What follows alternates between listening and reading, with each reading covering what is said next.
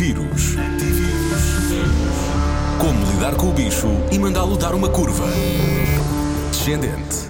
Responda a Ana Martins, o médico internista do Centro Hospitalar de Lisboa Central e professor assistente na Faculdade de Ciências Médicas de Lisboa, Dr. André Almeida.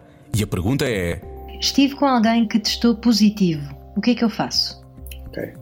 Então, deve fazer um, como todos os outros, deve fazer tanto quanto possível uh, isolamento e distanciamento uh, social, uh, sendo que no caso de uma pessoa que teve em contacto com outra que testou positivo, estas recomendações ganham força especial, ou seja, se vive com outras pessoas, deverá tanto quanto possível não partilhar nem tanto utensílios domésticos como copos, pratos, talheres, etc., com essas outras pessoas. Se tiver uma casa de banho uh, separada que possa usar, use. Se puder dormir em quartos separados, melhor ainda. Portanto, é no fundo um reforço de todas as medidas de isolamento e distanciamento que são uh, recomendáveis para a população em geral, se aplicam assim.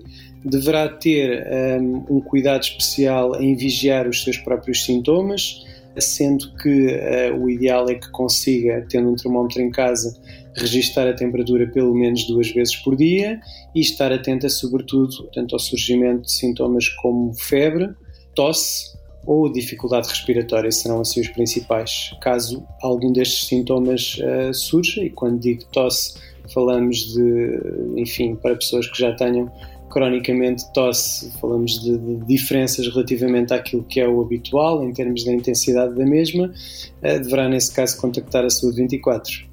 Tem dúvidas? Tem dúvidas? A Rádio Comercial pergunta aos especialistas. Antivírus. Na Rádio Comercial.